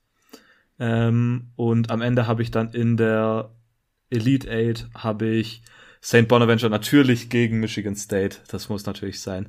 Ähm, ja. Was sonst? Das sonst habe ich, sonst habe ich ist nichts. ein guter wirklich- Pick. Ja, ich ist habe, genau, ich habe noch äh, Georgetown habe ich noch über Colorado als Upset. Gefällt mir besser fast als meine. Also ich muss sagen, genau, Connecticut ähm, mit James Booknight haben sie auch einen der besten der, oder explosivsten Scorer und besten Combo Guards des Landes. Ähm, kann ich mir schon vorstellen, dass James Booknight auch einer von den Spielern ist, der halt fast seine Mannschaft im Alleingang eben weit trägt. Also von daher möchte ich gar nicht ausschließen, ähm, wenn ich gerade so mein Bracket anschaue. Ja, ist ganz gut. Also St. Bonaventure so weit durchzutippen, auch richtig, richtig gut. Ja, gefällt mir. Sehr nice. Vielen, vielen Dank. ja, ja. Äh, okay, dann kommen wir kurz zur Logokunde. Ähm, ich, das geht direkt bei Michigan und dem ihrem Gegner los, der noch nicht richtig feststeht, weil da fängt es schon an. Michigan, die Wolverines, äh, könnten gegen Mount St. Mary's rausfliegen, weil das sind die Mountaineers und die können mit, also ich glaube, keine Personengruppe ist besser geeignet dafür, äh, Wolverines zu entfernen als Mountaineers. ähm, sollte aber Texas Southern äh, gewinnen, gegen die Tigers sollten sie dann sozusagen so rausfliegen. Also da ist noch dieser obere Tree, dieser obere Ast ist dann noch so ein bisschen offen bei mir. Ähm, St. Bonaventure hat irgendwas, sind die Bonnies und das Ja. sieht aus wie so ein Wolf oder so. Oder ein, oder ein aggressiver Hund, je nachdem. Ähm, die fliegen gegen LSU direkt in der ersten Runde raus. Ähm, Georgetown Hoyas sind wieder, wir sind wieder der, äh, wieder die Bulldogger. Äh, auch die fliegen, also der Buffalo, was der mit dem Hund anstellt, das, äh, ne? Peter lässt grüßen. Ähm, und UNC Greensboro sind die Spartans und die gewinnen gegen äh, Florida State, auch da. Ähm, ne? Okay, BYU, äh, ist in welcher Conference ist eigentlich BYU im Basketball? ähm, in der, ähm, ähm, nee, in der, äh, sag schon, Gonzaga Conference. Ähm, Okay. Mein Gott. Okay, den Namen kenne ich auch nicht. Gott, mich fertig jetzt gerade, komme ich weiter sofort. West, äh, West Coast. Okay. Ist nämlich interessant, weil ich glaube, äh, BYU ist ein Independent im Football. Und ich glaube, das liegt daran, dass sich viele Teams scheuen, gegen ein Team zu spielen, wo dann so viele viel zu alte Leute da sind, weil die, wenn die Mormonen von ihrem. Recruiting-Trip irgendwie zurückkommen, dann sind da irgendwelche 27-Jährige, die gegen deine 18-jährigen Genau, das ist im Freshmen Basketball auch so. Ja, ja, ja. Da haben die echt manchmal echt irgendwelche, irgendwelche halb glatzköpfigen weißen Dudes noch da rumlaufen. Ja, ja, das stimmt. Und- TJ Horse war letztes Jahr da, der, ja. Ja. Guter äh, Punkt. äh, BYU fliegt übrigens auch direkt in der ersten Runde raus, weil Michigan State und UCLA jeweils ähm, die Cougars schlagen würden. Äh, und sonst, Texas kommt relativ weit. Ähm, der Husky gewinnt gegen die Schildkröte, weiß die Sumpfschildkröte. Ähm, und Alabama kommt auf jeden Fall bis in die Elite Eight. Und da haben sie dann gegen Texas gewonnen. Das war, das war schwierig. Der, der, dieser Texas Longhorn Bulle gegen den Elefanten ist es schwierig, aber da habe ich mich für Alabama entschieden und oben muss ich noch warten, was mit Michigan passiert und so weiter. Äh, aber vielleicht sogar tendiere ich dazu Colorado, weil das auch ein Clash wird. Aber äh, welchen, welchen Spartan würdest du dann weiter tippen? Den von UNC oder von Michigan State? Das, das würde mich jetzt auch interessieren. Wo, wo würden die aufeinandertreffen? Äh, wenn du beide durchtippst, würden die im Elite 8 aufeinandertreffen. Wahrscheinlich Michigan State, weil der wird auch alleine immer abgebildet und UNC äh, hatte dann immer so eine, die, das ist irgendwie so eine komische Gruppe und die ist nicht so richtig, äh, auf dem Logo sieht das irgendwie, also keine Ahnung, der Sparty, Klingt für, mich, klingt für mich total kohärent und sinnvoll, machen wir so. Sparty sieht für mich aggressiver aus. Ja. ähm, okay, wir kommen in die South Division. Ähm, Nummer 1 Seed ist Baylor. Auch hier, wo siehst du den Upset in der ersten Runde und was sind Spiele, die man sich unbedingt geben sollte? Mhm. Das ist für mich schon dann eher jetzt die Upset Region. Da habe ich nämlich ähm, Winthrop gegen Villanova weiter. Winthrop für mich auch eins der besten äh, Mid-Major-Teams dieses Jahr. Villanova ähm, kommt angeschlagen ins Tournament, ist auch relativ früh ausgeschieden. Ich glaube, weiß gar nicht, ob gegen Creighton oder gegen Georgetown. Ich glaube, gegen Georgetown sind sie im Big East Tournament ausgeschieden. Colin Gillespie, der Aufbauspieler und zusammen mit Jeremiah Robinson Earl, bester Spieler der Mannschaft, fehlt verletzt. Ähm, ja, wie gesagt, Villanova gehört zu den Teams, wo ich gerade meinte, wenn die manchmal schon ein bisschen stark humpelnd ins Tournament reinkommen, dann ist oftmals tatsächlich relativ früh auch Schluss. Und das glaube ich bei den Villanova Wildcats dann gegen Winthrop, da habe ich den Upset. Ich habe North Texas gegen Purdue, äh, da habe ich den Upset. Ich habe Utah State gegen Texas Tech, da habe ich den Upset. Ich habe Arkansas gegen Colgate, den Upset, mein Gott, was habe ich da gemacht? Und ich habe Oral Roberts auch noch den Upset. Also so, da muss ich mir nochmal, glaube ich, im Vorfeld ein paar Gedanken machen. Das sind zu viele Upsets. äh, ja, ist, das ist aber krass. Die haben wirklich jetzt in der Region ähm, ich habe ja erzählt gehabt, ne, bei der, das Komitee setzt halt alle Teams nacheinander, ranken die durch und dann werden die halt ähm, entsprechend im S-Format so gesehen, quasi Snake-Format dann äh, gesetzt. Und irgendwie sind hier aber fast alle richtig guten, gefährlichen Upset-Picks drin. Also Oral Roberts ist für mich der beste äh, 15-Pick. Ähm, die haben die Summit League halt gewonnen. Wie gesagt, haben mit Max Apmus den, ähm, den äh, Topscorer des Landes in ihren Reihen. Dann bei Colgate auch eine Mannschaft, die unfassbar gut den Ball von draußen wirft, ähm, verlieren kaum den, also haben kaum Turnover, ähm, lassen sich selten unter Druck setzen, bewegen den Ball gut, treffen halt die offenen Dreier. Da rechne ich auch mit Arkansas, also gegen Arkansas mit einem offenen Starkabtausch. Da würde ich die halt weiter tippen. Utah State mit Nemias Kita, einen der besten Big Men des Landes, ähm, portugiesischer NBA-Prospect. Ähm, da habe ich halt auch den Upset. Puh, also ja, jetzt wo ich sage, ich glaube, die könnte echt wild werden, die Region. Ähm, ja, da sind fast alle Spiele interessant. Aber natürlich in der ersten Runde vor allem North Carolina gegen Wisconsin. Wisconsin ist sehr, sehr gut in die Saison gekommen, hatte dann schlussendlich jetzt ähm, in der Big Ten ein bisschen am Boden verloren. Ich glaube, Wisconsin schadet es ein bisschen, dass man ähm, zwar ein sehr ausgeglichenes Team ist, aber dass eben dann doch irgendwie so dieses, ähm, ja, dieser äh, On-Ball-Creator fehlt, also ein Spieler, der einfach mit dem Ball in der Hand für sich und für die Mannschaft kreieren kann. So dieses NBA-Talent gibt es bei den Badgers nicht. Und äh, North Carolina wiederum hat es jetzt eben zum richtigen Zeitpunkt wieder in die Spur gefunden. Dayron Sharp, auch ein sehr, sehr guter Big Man, NBA-Talent. Ähm, ja, also da würde ich North Carolina tippen, aber das ist schon echt auch ein richtig gutes 8 gegen 9 Matchup. Ja, und Baylor habe ich jetzt erstmal durchgetippt. Schon mal das vorweg. Okay, äh, wie hat sich das äh, bis dahin äh, ergeben, dass Baylor sozusagen durch ist? Ja, ich glaube tatsächlich, dass Baylor könnte den, das, den härtesten Gegner schon direkt in der zweiten Runde haben. Also ich habe North Carolina über Wisconsin, habe dann Baylor gegen North Carolina und das ist für mich schon echt fast so ein bisschen das vorgezogene Elite 8 Matchup, weil ich, ähm, ja, wie gesagt, ich habe halt Oral Roberts über Ohio State, deshalb ist für mich der zweite schon früh raus. Und gut, man kann natürlich jetzt Arkansas könnte man weiter tippen, man kann auch Purdue weiter tippen, aber ich glaube ganz ehrlich, so der stärkste Gegner für, für Baylor ist North Carolina oder halt dann Florida. Ich habe tatsächlich Florida, die Gators habe ich nämlich im Elite 8 gegen Baylor. Und ähm, also die habe ich im unteren ähm, quasi Turnierbaum oder Ast äh, durchgetippt. Ähm, aber ja, dadurch, dass ich halt so viele Upsets gerade noch drin habe, habe ich sowieso, also ich habe in der zweiten Runde Winthrop als 12. gegen North Texas als 13., Ohio State als 11. gegen Colgate 14. Äh, von daher ist auf, ja, ich habe halt Florida von den ähm, High Major Teams dann halt noch durchgetippt, nachher gegen äh, Utah State auch. Ja, das ist auch wirklich eine ganz komische Region. Da bin ich sehr, sehr gespannt drauf, wie sich das entwickelt. Ich glaube nämlich nicht, dass einfach die Top-Teams sich so durchsetzen werden. Ähm, kann natürlich sein, dass Purdue gegen North Texas gewinnt, so das wäre für mich, glaube ich, das Spiel, wo ich noch am ehesten nochmal umswitchen würde jetzt, aber ich würde Winthrop über Purdue sehen, von daher wird es jetzt auch nicht so viel ausmachen. Ähm, ja, ganz, ganz komische Region, da tue ich mich echt schwer mit. Okay. Äh, Silvio, hast du dich damit auch so schwer getan? ähm, nee, nee, aber ich will mal kurz anmerken, was ich immer komisch finde erstmal Colgate heißt wie meine Zahnpasta. Und dann gedacht, Oral Roberts erinnert mich immer an Oral B. Ich dachte, ich musste gerade vorhin zweimal hinschauen. Das ist die Region mit dem höchsten Zahnpasta-Namen. ja, genau. Also, komisch da. Ähm, ich habe natürlich auch ein paar Upsets, aber ich hatte tatsächlich Winthrop hatte ich, weil ich in einem Ding geschaut habe, wer die Underdogs sind und da war, da haben sie ganz häufig darauf gesetzt, von daher ah. bin ich da. Aber ich bin am Ende mit Purdue gegangen und zwar, ähm, ich glaube, ich hatte mal gelesen, dass Purdue einen der, der größten von der Körpergröße her Roster hat und deshalb gehe ich einfach davon aus, dass sie das ganze Turnier über die, die Zone ähm, beherrschen und deshalb gewinnen am Ende. Äh, keine Ahnung, ob das am Ende so ablaufen wird, aber so, so glaube ich es aktuell. Ja, ich will natürlich, auch, ja, ich, ich ja, will natürlich auch anmerken, dass ich überhaupt gar keine Ahnung habe. ja, ne, da, da, dafür haben mir gerade deine Pick schon zu gut gefallen. Also jetzt, da kannst du dich nicht mit rausreden jetzt. Also. oh Mann, schade. Ja, ähm, du, du meinst Zack Edie übrigens, der ist 7 foot 4. Ich habe gerade nochmal nachgeguckt, wie groß der ist. Also das ist schon echt kann sein, ja. Gigantisch. Unglaublich. Ähm, Purdue hat es bei mir auch tatsächlich relativ weit geschafft. Ähm, was am, ja, daran liegt, dass sie auch Baylor tatsächlich in der Sweet 16 raus, äh, rauskicken. Purdue, ähm, All-Time-Logo, einfach eine Lokomotive. Ähm, das finde ich auch immer noch ziemlich lustig irgendwie. Und auch da musste ich erstmal überlegen, was könnte denn jetzt eine Lokomotive aufhalten? Und zwar im Elite 8 Texas Tech mit den Red Raiders.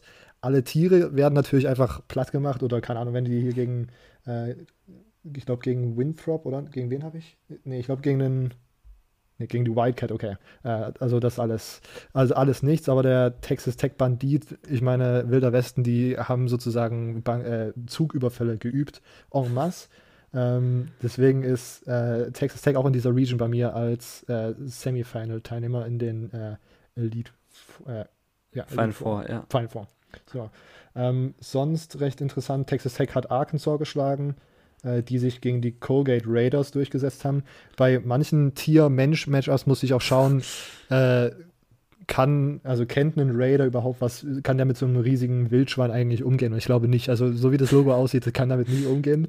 Auch relativ wenig Schusswaffen gesehen, deswegen Texas Tech kann halt mit Lassos umgehen. Mit Lassos kann man irgendwelche Tiere und was weiß ich einfangen, relativ easy. Ähm, Florida schlägt in der zweiten Runde äh, Oral Roberts, weil das irgendwie, Oral Roberts sind, glaube ich, die Eagles. Ähm, nee, die Golden Eagles. Ähm, mhm. Auch da Krokodil gegen Adler relativ einfach. Ähm, dann hat sich das Matchup gegen Krokodil gegen Cowboy, da war ich mir nicht unbedingt super sicher, aber am Ende der hat, der hat sogar so Akimbo-Pistolen, so doppelhändig kann der, hm. kann, kann der Red Raider von Texas Tech. Deswegen ähm, Texas Tech gegen Purdue in Elite 8 und Texas Tech äh, in äh, den Final Four. Okay. Aber ähm, kurz, kurz noch, ja? ist ein Boilermaker nicht so ein Getränk, so ein Bier, wenn man ein Bier trinkt und dazu einen kurzen, ist das doch ein Boilermaker. Ich glaube, ich glaub, im Englischen heißt es nämlich Boilermaker. Echt? Oder? In, in Deutschland heißt es, glaube ich, Herrengedeck. Aber ich bin mir nicht das, ganz sicher. Ich, ich dachte, ich hätte dazu mal was gelesen. Ganz komisch.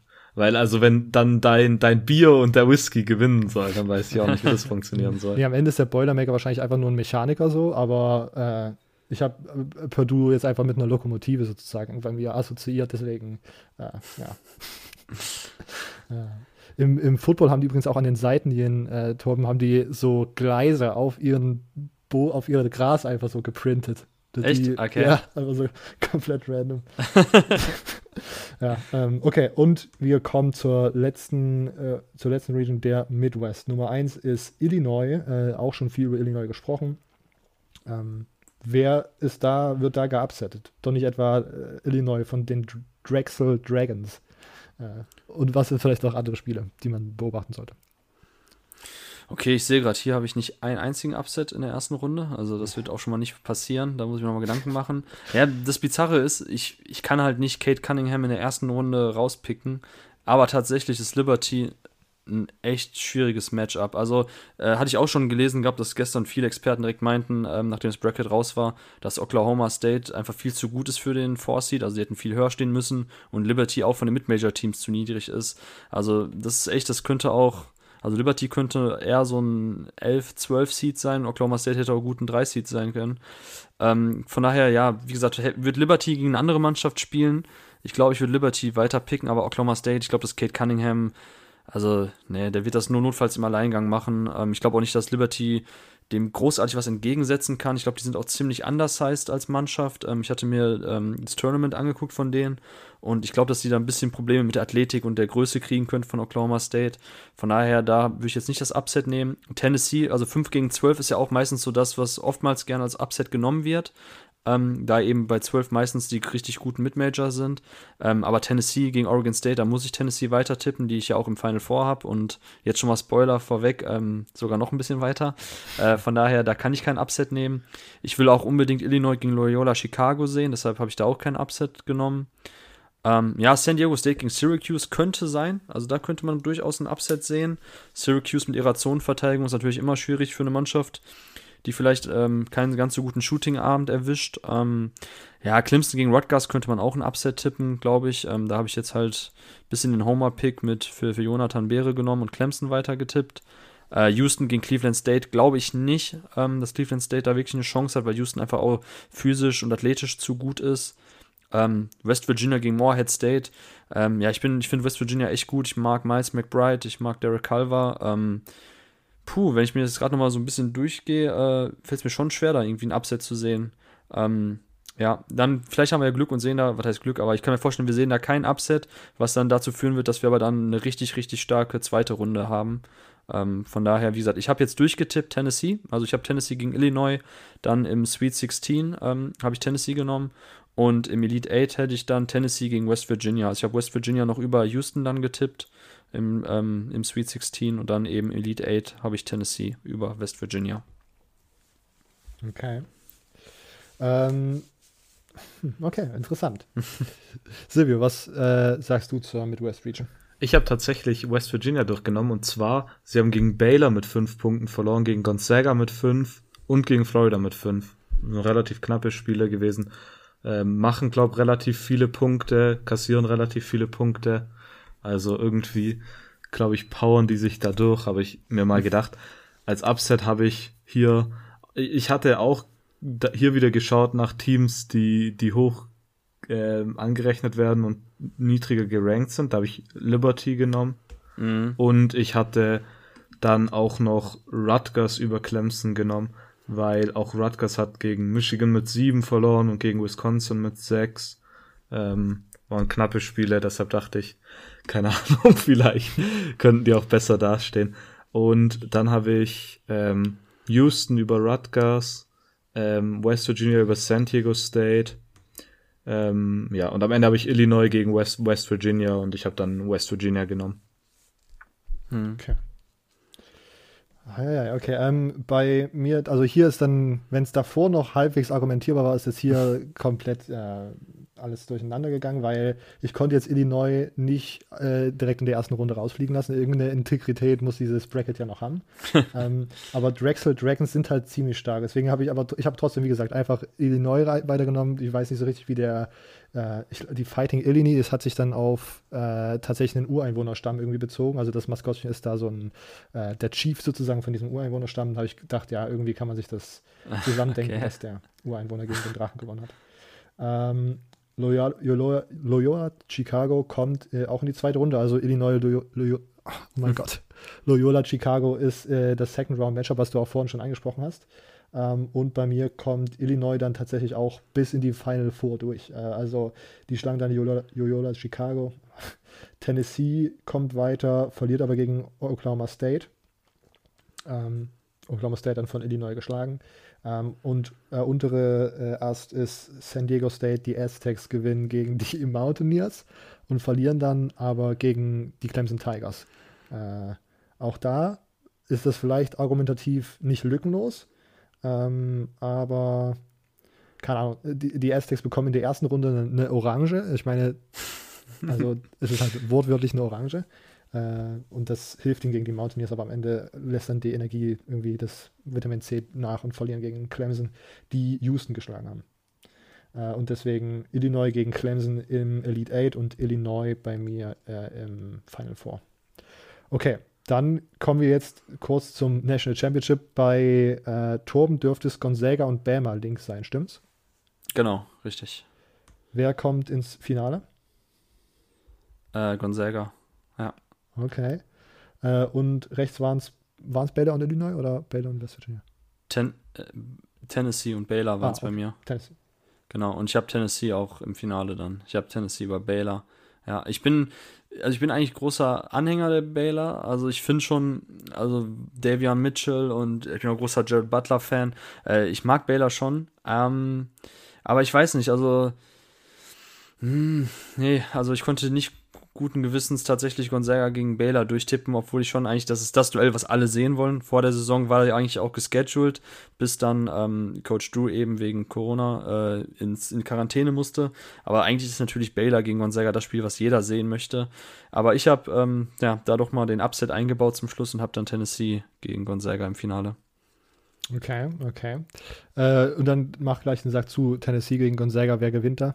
Ja, ich habe Tennessee tatsächlich, ja. Oh. Ja, also äh, ich, ich wurde auch schon mal gefragt, ähm, weil Gonzaga ja das absolute äh, Team to beat ist und absoluter Top-Favorit.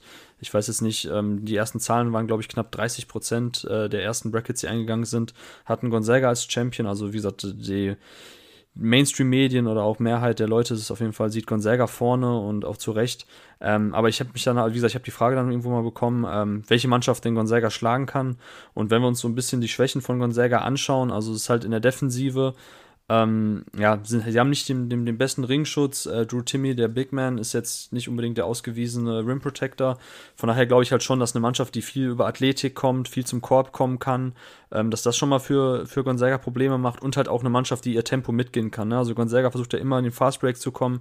Also eine Mannschaft mit, mit guten Athleten, die viele, äh, die, die viel in der Defense switchen können, ähm, das ist halt ein Team, wo ich schon glaube, dass Gonzaga da Probleme kriegen könnte. Und Tennessee und Florida State sind halt zwei Mannschaften, die da perfekt draufpassen aufs, auf dieses defensive Rollenprofil. Und ja, Tennessee dann halt mit Keon Johnson, ähm, Jane Springer, die beiden Freshmen. Jane Springer, einer der besten ähm, Verteidiger am Ball. Keon Johnson, ein Überathlet. Dazu Yves Pont, der französische Bigman. Ähm, nicht unbedingt der größte, ich glaube 6'8 oder so ist er gelistet, aber hat eine unfassbare Athletik. Hatte letztens in einem Spiel neun Blocks eingesammelt. Ähm, also ja, Tennessee ist so eins der athletischsten Mannschaften, die wir haben. Und ich glaube, dass das tatsächlich ein schwieriges Matchup für Gonzaga ist. Also sollte es da in diesem Finale kommen, könnte ich mir es zumindest so herleiten, warum die äh, Volunteers gewinnen sollten. Und ja, deshalb ist auch ein bisschen so Fan-Favorite-Pick, weil ich Tennessee echt mag und Jane Springer mag. Und von daher würde ich die jetzt einfach als Champion tippen. Okay, Silvio, wie gehen deine Final Four und äh, Spieler aus und das National Championship Game? Okay, bei mir war einmal Final Four Gonzaga gegen St. Bonaventure und ich dachte, wenn ich schon die Cinderella Story habe, dann nehme ich St. Bonaventure ähm, und auf der anderen Seite habe ich äh, Purdue gegen West Virginia und da bin ich mit West Virginia gegangen. Und dann dachte ich, geh mal all out direkt und nehme St. Bonaventure. Und ich hab, muss sogar hier einen Score angeben und der ist 67 zu 63. Ja, nicht schlecht, ey. Okay. Ähm, bei mir steht äh, West gegen East, äh, UCSB äh, gegen, ich habe jetzt mal Bama genommen, ich glaube, das äh, Michigan-Spiel in der ersten Runde ist dann doch nicht so ausschlaggebend, wenn ich gerade nochmal drauf geschaut habe. Mhm. Ähm, äh, und Alabama schlägt UCSB. Äh, leider für die Gauchos, aber Gauchos, die, ich weiß, die haben nicht viel Erfahrung im Umgang mit Elefanten. Äh, auf der anderen Seite habe ich Texas Tech gegen Illinois, Cowboy gegen Indianer, finde ich äh, problematisch. ähm, äh, und gehe deswegen ich meine, man muss aus der Historie lernen, deswegen gewinnen hier die Ureinwohner äh, und wir haben Illinois gegen Alabama im, äh, im Finale und Alabama gewinnt und macht äh, den zweiten äh, Football, Basketball Back-to-Back-Champion äh, der Geschichte.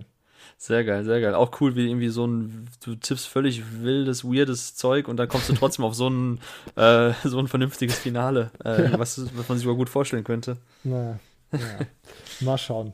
Okay, ähm, und nur als Anschluss, ähm, das all-time schlechteste, also das auf Power Ranking von 64 Teams, das schlechteste Maskottchen hat übrigens Iona. Ähm, das sind die Gales, also G-A-E-L ist, ist ihr Maskottchen. Es ist einfach so ein richtig weirder Dude mit so einem komischen Hut und so einem Neckbeard, der wirklich so absurd ist. Und dann äh, das erste, was ich da gefunden habe, war ein Dance Battle, wo das Maskottchen sich vor 2017 im March Madness irgendwie so ein Dance Battle geliefert hat mit so einem anderen, mit so irgendeinem so Wolf-Maskottchen. Und das war sehr unangenehm. Und das hat hier mit dem irgendwie so den Whip irgendwie gemacht. Ah, ja, ja, ja. Alles komplett abgegangen, aber das war ein bisschen cringy und deswegen, also das war, oh, wer sich die Iona Gals mal anschauen möchte, äh, ganz gruselig. Äh, übrigens, Luca, äh, Silvio, kleiner, kleiner Fun Fact für dich, Gals sind, über, sind übrigens auch die Maskottchen von Tate Martell's High School. Stimmt, stimmt, jetzt wo du sagst, äh, das sind die Bishop Gorman Gales. ja. nice. Komisch, dass du sie dann nicht gepickt hast. Nee, aber bei dem, also wenn du dir nochmal die Girls anschaust, von denen ich hier gerade gesprochen habe, das ist gruselig. Der Neckbeard, äh, Weirdo. äh, auch geil ist, ähm, haben es ja leider dieses Jahr nicht geschafft, äh, Stephen F. Austin, die Lumberjacks, die haben da tatsächlich auch so einen Holzfäller als Maskottchen und der war damals nämlich auch dabei bei der, bei der March Madness, da hatte nämlich Stephen F. Austin auch das Upset in der ersten Runde gehabt als Number 12 Seed, glaube ich und ähm, da hat man auch gesehen, bei den Heimspielen, da hat er tatsächlich dann immer in den Timeouts dann, ich weiß nicht, was der da genau mit seinem äh, mit seiner Axt zerhämmert, aber äh, das ist auch richtig richtig weird. Ähm, das wäre wär ich mal gespannt gewesen, wo du den durchgetippt hättest, den Lumberjack. Ja, naja, also ja, es gab wirklich schon, ja, es gibt es gibt einige interessante Sachen hier. ähm, Torben, vielen Dank, dass du da warst. Ja, vielen Dank für die Einladung, Jungs. Hat wieder sehr viel Spaß gemacht. Dankeschön. Wo, also erstmal kauft die neue Five, weißt du zufällig, wann die rauskommt? Ja, am Freitag müsste die in Ach, den hiesigen Kiosken und Bahnhofskiosken sein. Perfekt. Äh, und wo kann man dir folgen, wenn man sozusagen die äh, dich nachts ausrasten sehen möchte auf Twitter oder auf, auf Instagram? Wo bist du zu finden? Äh, ja, Instagram bin ich nicht so aktiv, das ist mir dann doch noch zu hip, das äh, Medium. äh, ich, bin bei, ich bin bei Twitter aktiv, so das macht mir am meisten Spaß. Ähm, da bin ich, wie gesagt, auch relativ aktiv, versuche da regelmäßig äh, Content rauszuhauen.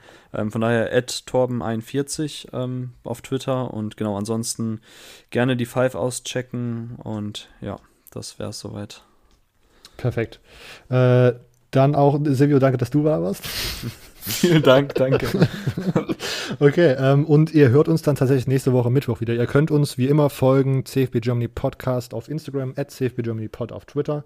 Ähm, äh, sonst, wie immer, äh, auch die, unsere Website bei den Social Media Kanälen verlinkt, wenn ihr uns unterstützen möchtet. Ähm, und ja, äh, Apple Podcast Rezensionen kann ich nochmal hier in den Raum werfen. Und abstimmen für die CFB Germany Podcast Awards. Die äh, Abstimmungen laufen bis nächste Woche. Okay. Die ja, genau. Das, das war's eigentlich. Bis nächste Woche. Ciao.